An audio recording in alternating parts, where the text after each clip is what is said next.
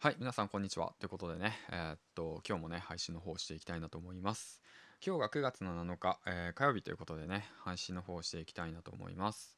この番組は、池早無料メルマガのスポンサーの提供でお送りします。はい、ということで、えっと、最近なんですけども、音声配信でね、ちょっと今までのことを振り返っているわけなんですよ。まあ、僕自身ね、えっと、会社に依存したくないっていうことで副業を始めて1年と7ヶ月経って、でなんだかんだ副業だけで収益がねえっと多分80万ぐらいいきましたね。はい。うん。びっくりです。はい。ということで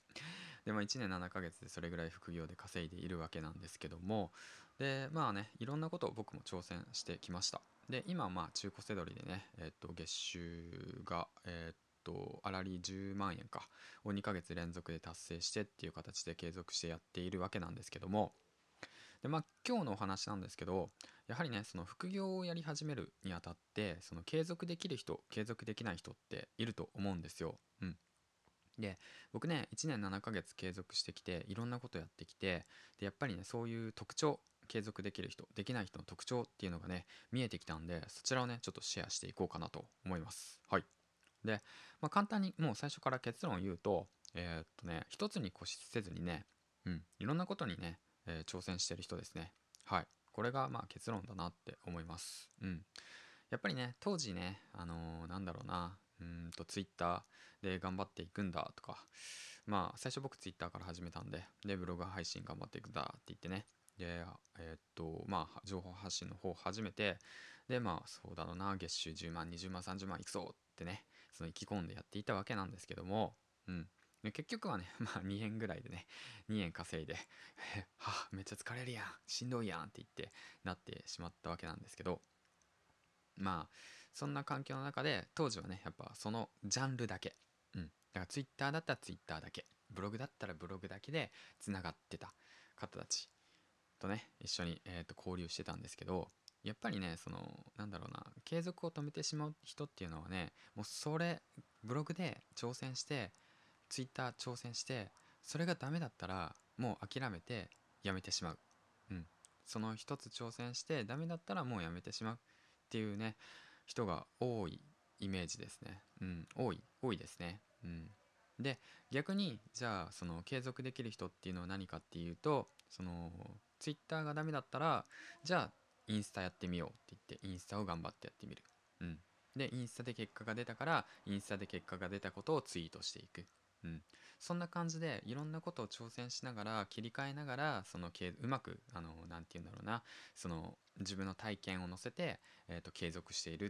ていう人が多いですねやっぱり。うん。だから何て言うんだろうな身近で言うとどうだろう。えっ、と例えばの話、うん、そうだね僕も音声配信やってきてるんで1年半で音声配信を継続してきたけどなかなかうまくいかなかった継続できなかったっていう人はどうだろうな。今ではうんと、まあ、音声配信をちょこちょこしながらインスタやってみたりだとかでインスタがね、えー、と今ねすごい伸びてきたり人がいたりだとかであとはどうだろう。ツイッターがねなかなかうまくいかなかった伸びなかったっていう人はなんだろうその動画編集に挑戦しているとかねそういう方もいますしで動画編集で悩みだとか不安だとかそういったものをツイートしていく。そしたらまたツイッターも伸びていくしそのツイッターだけっていうことに固執していないからこそその何て言うんだろう。気持ちがね楽で継続できるんですよね。うんきっと。まあ僕の経験僕僕もそうなんでそういった感じなんで。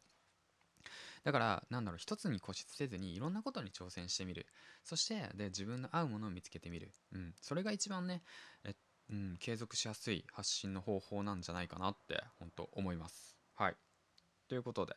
まあ、そんな感じでね今回話していったわけなんだけどまあ簡単にねまとめると、えー発信活動をね1年7ヶ月、うん、副業7ヶ月継続していってで継続できる人継続できない人その特徴っていうものは一つのものに固執せずにいろんなことに挑戦してで挑戦してるっていう人ですね。うん。だからねまあそのまあ僕もそうなんですけど過去にねブログで頑張って継続していってでまあねしんどくて今今ねやめてしまったんですけど挫折したんですけどでまあそういった経験があるからこそ今はねセドリっていうものに副業に挑戦しようと思って継続してやっていって今ね月利10万円達成しているわけなんですけどそうやってねやっぱ向き不向きっていうものは人それぞれありますし一度経験したっていうことはまたそのやればいいんですよ。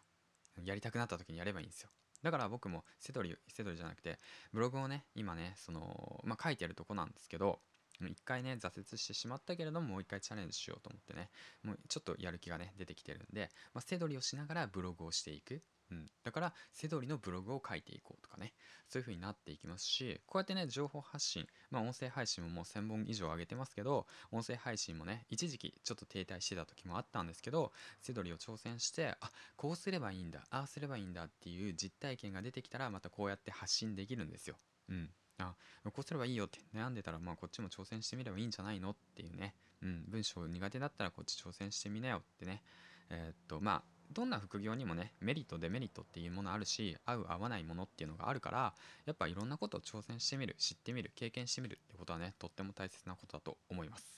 はいということで。で、まあ、今回そういった感じで話していったわけなんですけどもえー、っと冒頭にも述べたようにその今回ですねえっとまあうんと、なんだっけ、あ、そうだ、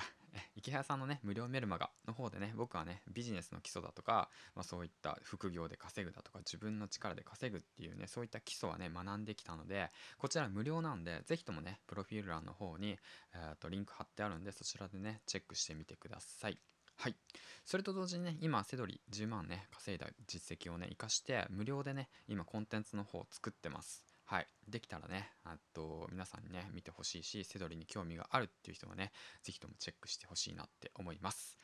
では、えー、最後までご清聴ありがとうございました。銀ちゃんでした。では明日、バイバイ。